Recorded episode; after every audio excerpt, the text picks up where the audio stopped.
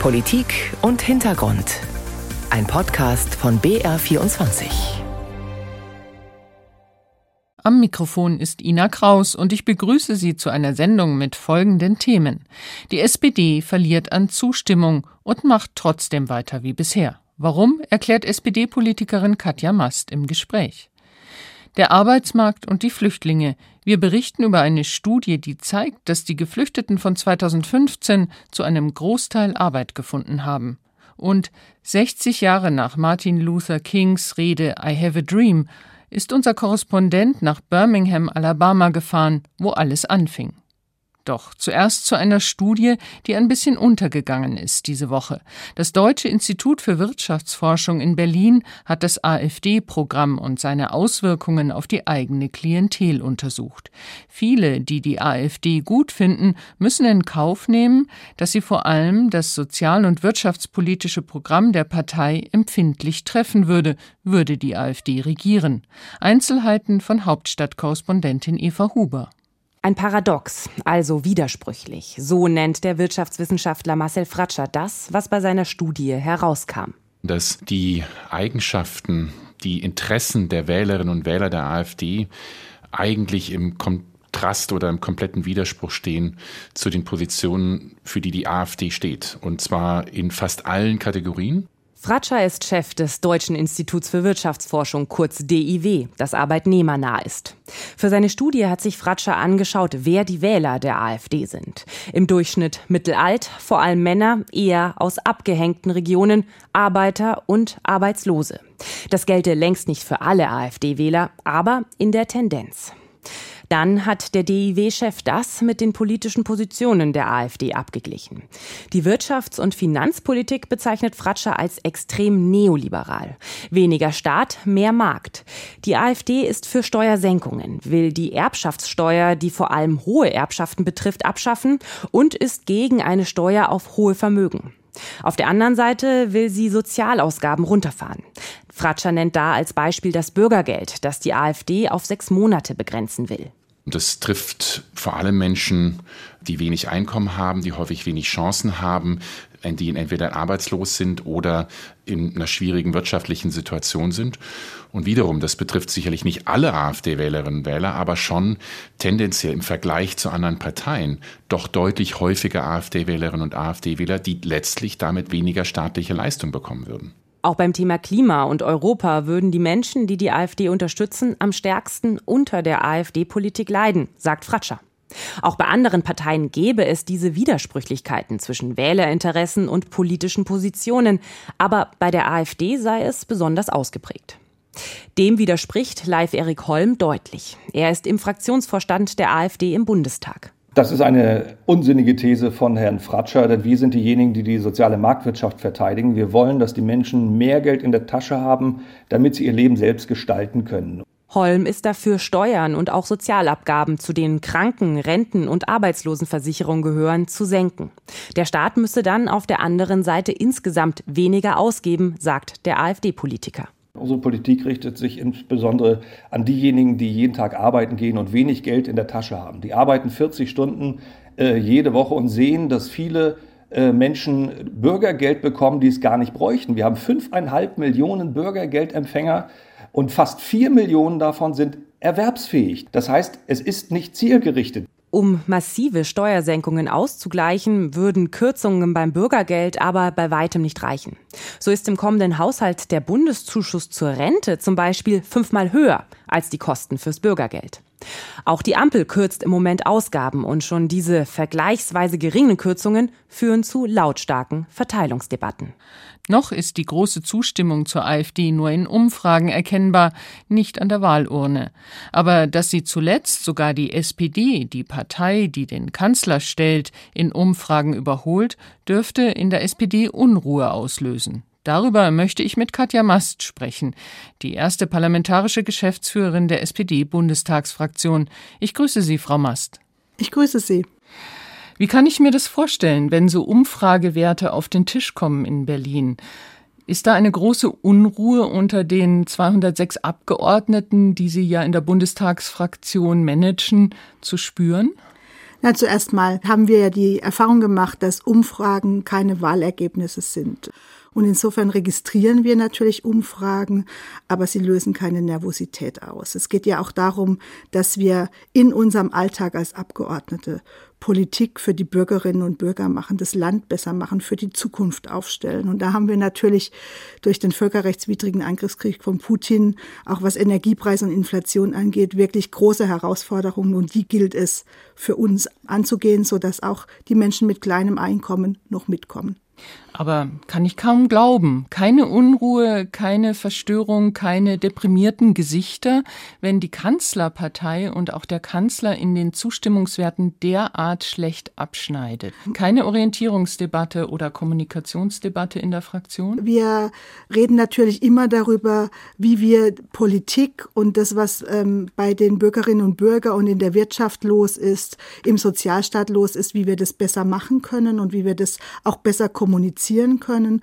Und äh, darauf haben die Bürgerinnen und Bürger ein Recht, finde ich, auch wenn sie äh, frei gewählte Abgeordnete haben, dass wir uns damit beschäftigen.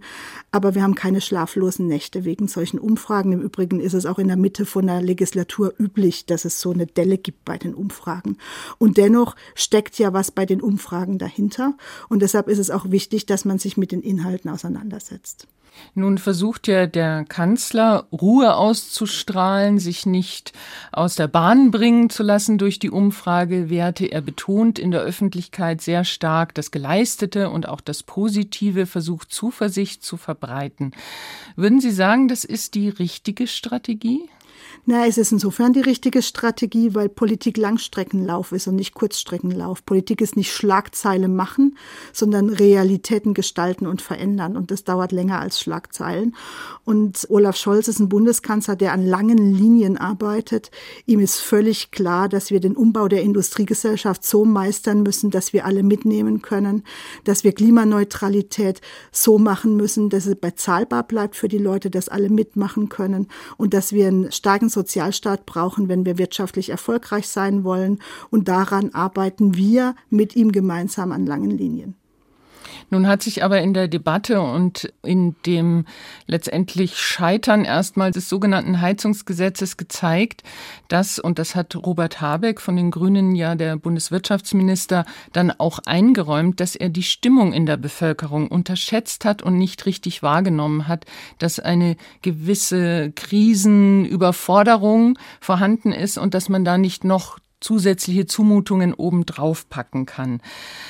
Ist das nicht auch ein bisschen die Falle, in die die SPD tappen könnte, dass sie zwar die langfristigen Ziele im Blick haben, aber die aktuelle Stimmung unterschätzen? Na, wir haben als SPD-Bundestagsfraktion vom ersten Tag der Debatte über das Heizungsgesetz, auch schon als dieser unabgestimmte Referentenentwurf durchgestochen worden ist, immer sehr klar auf das Thema Bezahlbarkeit für die Breite der Bevölkerung abgehoben. Und deshalb war von Anfang an für uns klar, dass das im Zentrum unserer Debatte steht und das, was jetzt vorliegt als Endergebnis der Koalition, hat ja genau das berücksichtigt, eine deutlich ausgebaute Förderung, die sozial ausgewogen ist. Und genau das ist unsere sozialdemokratische Handschrift. Die SPD hätte in Krisenzeiten die Chance, gerade Menschen mit geringem Einkommen äh, Sicherheit zu vermitteln. Sie selbst kommen aus familiären Verhältnissen, in denen finanzielle Not auch eine Rolle spielte. Hat die SPD den Kontakt zu diesen Menschen ein Stück weit verloren? Gilt also, als Elite genau wie andere Parteien und ist nicht mehr die Arbeiterpartei, die Partei, die den kleinen Leuten zur Seite mhm. steht? Also das Thema Arbeit, dass die Menschen, die arbeiten gehen, Respekt brauchen. Aber nicht nur Respekt, sondern auch einen angemessenen Lohn, damit sie ihren Alltag leben können, frei und selbstbestimmt. Das ist für uns ein ganz zentrales Thema. Wir haben nicht umsonst den äh, flächendeckend gesetzlichen Mindestlohn eingeführt und jetzt auch in dieser Koalition auf 12 Euro angehoben. Wir haben auch viele andere Maßnahmen gemacht, die gerade kleine Einkommen besonders begünstigen in dieser Aber das zahlt nicht auf die Zustimmung Ja, aber ein. deshalb umso wichtiger ist ja, dass man es mal erzählt und auch in den Mittelpunkt ähm, rückt, dass die Klarheit da ist. Die SPD ist die Partei der Arbeit und sie hat die hart arbeitenden Menschen im Blick und Respekt vor jedweder Leistung. Meine Mutter war Putzfrau. Heute wird es reine Machefrau heißen, aber man kann es auch Putzfrau nennen. Es geht auch um den Respekt vor den Leuten, die die Büros sauber machen, nicht nur um diejenigen, die im Büro sitzen. Auch vor denen muss man also Respekt haben vor der Leistung, aber es geht eben darum, dass alle ihren Beitrag leisten. Und deshalb ist es wichtig, dass wir nicht nur auf wirtschaftliche Stärke setzen, sondern auch auf eine soziale Ausgewogenheit. Alle müssen was abbekommen. Und das müssen wir vielleicht noch deutlicher immer wieder sagen und herausarbeiten. Die Zustimmungswerte zur AfD zeigen natürlich auch auf ein anderes großes Megathema nebst äh, dem Klimaschutz, nämlich das Megathema Migration.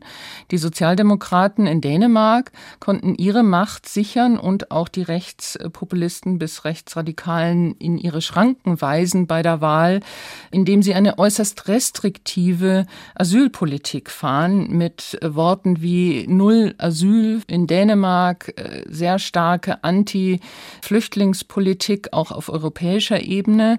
Wäre das auch ein Weg, den Sie mitgehen würden als SPD? Ist das der Weg, den die SPD gehen wird? Wir brauchen vor allen Dingen, um das Thema Flucht und Migration besser zu ordnen und zu steuern, ein geschlossenes Europa. Und deshalb ist wichtig, dass es unserer Bundesinnenministerin Nancy Faeser als erste Innenministerin, die die Geschichte der Bundesrepublik Deutschland hatte, bei diesem Thema Europa mit zu einen. Wir haben einen Beschluss, dass wir künftig an den EU-Außengrenzen viel stärker die Identität feststellen, schon entscheiden, wer wahrscheinlich äh, das Recht auf Asyl wahrnehmen teilnehmen kann und wer nicht. Nur die können dann quasi in die Europäische Union hineinkommen. Und wir haben vereinbart, und das ist uns nicht gelungen, seit 2015 nicht gelungen, dass wir dann auch die Lasten fair in der Europäischen Union verteilen. Und das ist ein Riesenerfolg. Ich weiß, dass die Kommunen und die Bürgerinnen und Bürger das noch nicht spüren, weil jetzt nach dieser politischen Einigung quasi die ganze Arbeit daran gemacht wird, der Trilog in der Europäischen Union stattfindet. Deshalb wird es noch bis Ende des Jahres dauern. Aber dieser Erfolg ist ein ganz klares Thema des Ordnen und Steuern, das Thema Migration und gleichzeitig das größte Wirtschaftsrisiko in der Bundesrepublik Deutschland ist, dass wir keine Fachkräfte haben.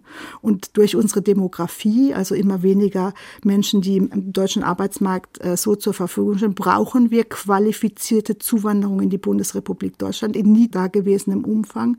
Und deshalb haben wir auch ein Fachkräfteeinwanderungsgesetz gemacht weil wir brauchen Leute, die uns künftig pflegen. Wir brauchen Leute im Handwerk, die die Ausbildung machen.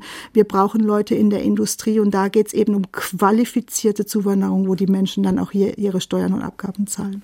Katja Mast, erste parlamentarische Geschäftsführerin der SPD-Bundestagsfraktion. Vielen Dank für das Gespräch. Vielen Dank.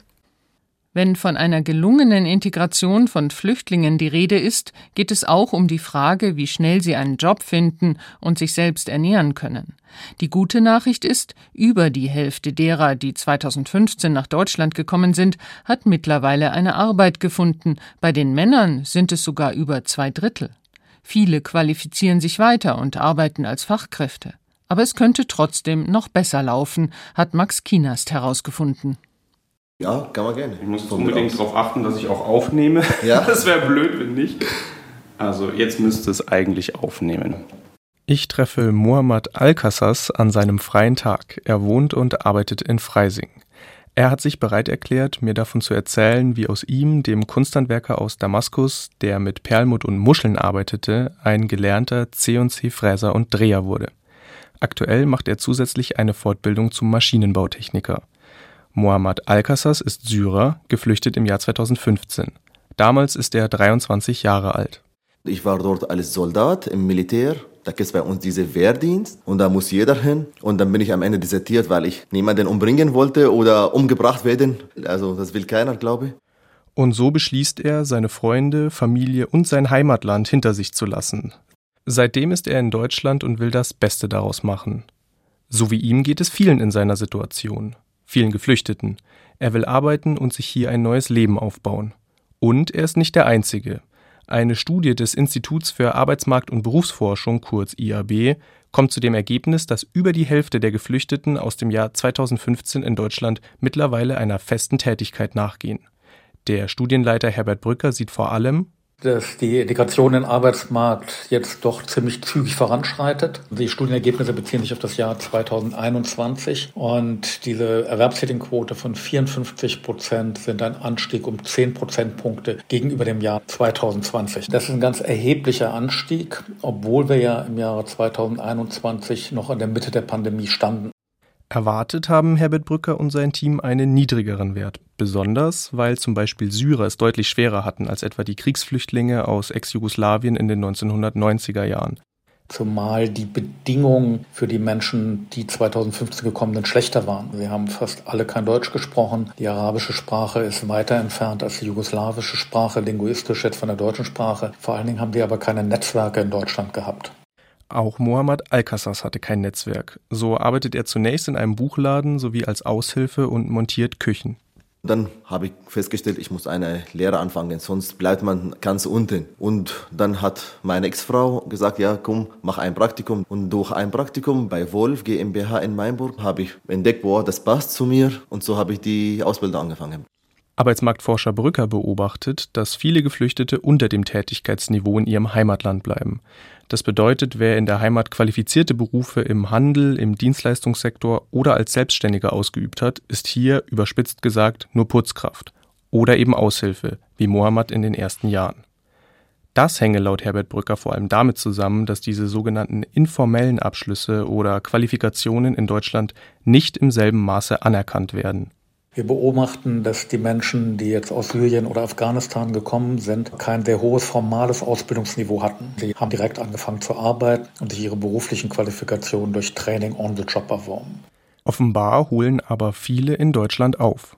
Die gute Nachricht ist, dass dennoch 70 Prozent entweder als Fachkräfte arbeiten oder aber als akademische Arbeitskräfte. Das sind eben relativ hohe Werte. Also es ist auch nicht zutreffend, dass die überwiegende Zahl der Geflüchteten jetzt in ungelernten oder angelernten Helferberufen tätig ist. Mohammed ist damals alleine gekommen. Wenn Familien kommen, gibt es zwischen den Eltern große Unterschiede, was die Beschäftigung betrifft. So seien nur 25 Prozent der geflüchteten Frauen arbeitstätig wohingegen knapp 70 Prozent der Männer arbeiteten. Brücker erklärt das so. Gut 60 Prozent haben Kinder im Kleinkindalter und in der Regel haben sie drei Kinder. Das ist wohl der Bereich, wo auch die erwerbstätigen Quoten von deutschen Frauen runtergehen. Außerdem bringen Frauen laut der IAB-Studie im Vergleich zu den Männern weniger Arbeitserfahrung mit. Geringere Bildung oder Ausbildungen haben weniger Einfluss auf das Gefälle. Wir finden wenig Evidenz dafür, dass kulturelle Unterschiede so eine starke Bedeutung haben. Also wir beobachten, dass sowohl Männer wie Frauen sagen, es ist ganz wichtig, dass Frauen erwerbstätig sind.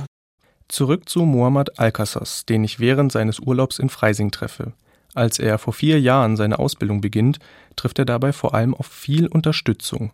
Meine Kollegen waren wirklich super. In meiner Ausbildung, mein direkter Chef war eigentlich mein zweiter Papa. Also es gibt solche und solche, ne? man kann nicht so verallgemeinern. Aber oft war ich wirklich anerkannt von vielen Leuten und sie haben meine Leistung wertgeschätzt und gesagt, boah, du bist krass, dass du sowas schaffst in diesem Alter. Der heute 31-jährige Mohammed hat es geschafft. Doch es gibt trotzdem noch viele Herausforderungen, vor denen Deutschland bei der Arbeitsmarktintegration steht. Das Bundesarbeitsministerium sieht besonders allgemeine und fachspezifische Deutschkenntnisse sowie die Anerkennung der im Ausland erworbenen beruflichen Kenntnisse als Kernelemente der erfolgreichen Integration in den deutschen Arbeitsmarkt. Das Ministerium unterstützt deshalb viele verschiedene Projekte, um die Sprache, die Qualifizierung oder speziell Frauen zu fördern. Herbert Brügger plädiert dafür, früher mit der Sprachförderung einsetzen und stärker noch, als wir es bisher getan haben, in Bildung und Ausbildung investieren. Also etwa 30 Prozent der Geflüchteten haben in Deutschland noch Schulabschlüsse, noch berufliche Abschlüsse erworben. Und was wünscht sich Mohammad Alcassas? Es gab auch immer verschiedene Regeln. Also in diesem Jobcenter gelten vielleicht andere Regeln als in dem anderen. Beziehungsweise bei diesem Ansprechpartner sind auch andere Regeln. Und manchmal ist es unfair. Wenn er dich nicht mag, kann er dein Leben schon schwer machen. Habe ich gemerkt. Da er in Syrien als Deserteur verfolgt wird, kann der gelernte Maschinenbautechniker nicht mehr zurück, auch nicht zu Besuch. Aber Mohammed ist glücklich in Deutschland. Deutschland hat mir so viel gegeben und ich soll ein bisschen zurückgeben. Max Kienast berichtete darüber, was bei der Integration von Geflüchteten gut läuft, aber noch besser werden kann. I still have a dream. It is a dream deeply rooted in the American dream. Vor 60 Jahren hielt Martin Luther King in Washington seine berühmte Rede von seinem Traum der Gleichstellung der Afroamerikaner in den USA. Die Rede hat eine Vorgeschichte in Birmingham, Alabama, in der Most Segregated City of America, der Stadt, in der die sogenannte Rassentrennung allgegenwärtig war. Dort organisierte King, nachdem er in Birmingham verhaftet worden war, gemeinsam mit anderen Köpfen der Bürgerrechtsbewegung einen Marsch der Kinder. Dieser begann am 2. Mai 1963 und wurde zum Wendepunkt. Ralf Borchardt hat mit Augenzeugen von damals und Jugendlichen von heute gesprochen. Yeah, yeah, yeah. Wenn Janice Kelsey zu Hause in Birmingham über das Jahr 1963 spricht, leuchten ihre Augen und gleichzeitig spiegelt sich in ihrem Gesicht der Ernst der Situation damals. Sie war gerade 16 geworden. That particular day, May 2nd, 1963, an diesem speziellen Tag, dem 2. Mai 1963, habe ich meine Pläne nicht mit meinen Eltern besprochen. Ich hatte einige Workshops über gewaltfreies Demonstrieren besucht. Wir hatten Protestsongs eingeübt. Ich fühlte mich vorbereitet. And so I felt prepared. Es war der junge Pfarrer James Bevel, der Workshops veranstaltet und Protestsongs mit den Kindern und Jugendlichen eingeübt hatte. Bevel hatte zusammen mit Martin Luther King, schon damals der prominenteste Kopf der schwarzen Bürgerrechtsbewegung, den Plan für einen Children's March, einen Marsch der Kinder, entworfen. We can get a breakthrough in Birmingham and really break down the walls of segregation. Wir können in Birmingham einen Durchbruch erzielen und die Mauern der Trennung und Diskriminierung einreißen, sagte King. Am 2. Mai verließen hunderte schwarze Kinder, von ihren Lehrern unterstützt, die Klassenzimmer und strömten zum vereinbarten Treffpunkt der 16th Street Baptist Church. We walked to 16th Street Baptist Church. Es kamen hunderte andere Kinder dort an. Pfarrer Bevel hat uns in die Kirche gelotst. Wir haben Lieder angestimmt. Es wurden Gebete gesprochen. Dann sind wir Hand in Hand die Stufen der Kirche hinuntermarschiert und haben We Shall Overcome gesungen.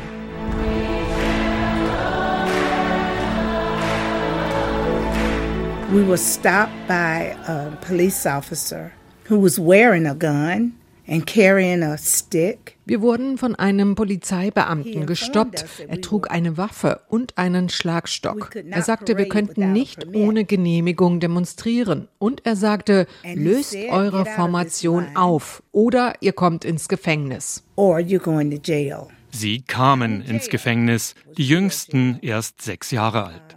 Am nächsten Tag marschierten in Birmingham noch mehr Kinder Mehrere tausend, auch Erwachsene demonstrierten. Our local police commissioner.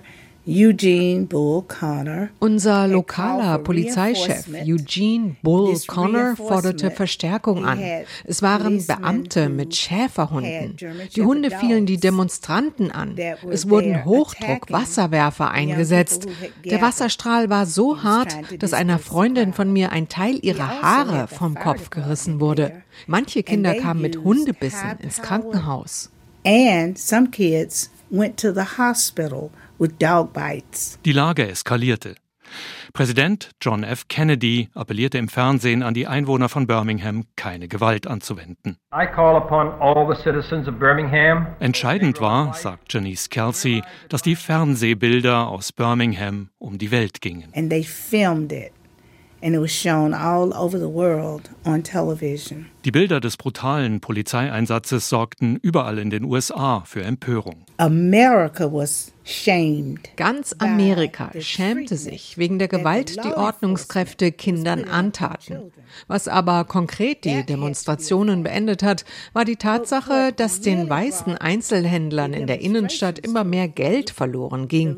Schwarze hatten schon seit Wochen weiße Geschäfte boykottiert. Jetzt kamen auch keine weißen Kunden mehr, weil sie Angst vor den Demonstrationen hatten. Also kamen die weißen Geschäftsleute an den Verhandlungstisch mit Dr. King und anderen und fragten, was müssen wir tun, damit das aufhört. They came to the table and said, what will it take to bring die sogenannte Rassentrennung in Bussen, in Lokalen, in städtischen Einrichtungen in Birmingham wurde offiziell aufgehoben. Die Kinder kamen aus der Haft frei. Und heute? Um, so my great grandmother. Khalees Benson ist 17. Sie engagiert sich an ihrer Schule und bei öffentlichen Veranstaltungen für das Wachhalten der Erinnerung. Warum schreibt sie Aufsätze, postet, diskutiert bei Veranstaltungen zur Geschichte der schwarzen Bürgerrechte?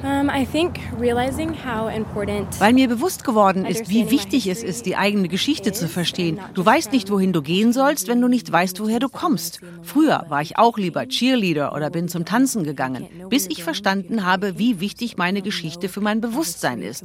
Seitdem will ich das mit anderen teilen. Das vorwärts zu bringen, ist wirklich wichtig für mich forward is really important to me. Carlise Benson hat jetzt das Glück, wie sie sagt, auf eine Schule zu gehen, die rund zur Hälfte von Weißen und zur Hälfte von Nicht-Weißen besucht wird, Kindern aus afroamerikanischen, aber auch lateinamerikanischen Familien. Das ist eher die Ausnahme, sagt Janice Kelsey. Noch immer sind viele Schulen in Alabama entweder überwiegend schwarz oder überwiegend weiß. Viele Wohngegenden ebenso. Ich fühle mich zwar nicht mehr als Bürgerin zweiter Klasse, aber ich weiß, dass wir noch einen weiten Weg vor uns haben. Wir haben sie noch nicht überwunden, die Vorurteile, Trennungen, Diskriminierungen. Wir haben schon einen weiten Weg zurückgelegt, aber es gibt Leute in höchsten Positionen, die das Ziel haben, das Rad zurückzudrehen. Einige der Erfolge, die wir vor 60 Jahren erzielt haben, wieder zunichte zu machen. Bildung sei das Wichtigste, sagt Janice Kelsey, die Geschichte der Bürgerrechtsbewegung wachzuhalten und betont, es ist nicht die Geschichte der Schwarzen, es ist die Geschichte Amerikas. Ralf Borchert besuchte Birmingham, Alabama, 60 Jahre nach dem Marsch der Kinder, auf den der Marsch nach Washington folgte mit Martin Luther Kings I Have a Dream Rede. Sie jährt sich am Montag zum 60. Mal. Das war's in Politik und Hintergrund. Am Mikrofon war Ina Kraus.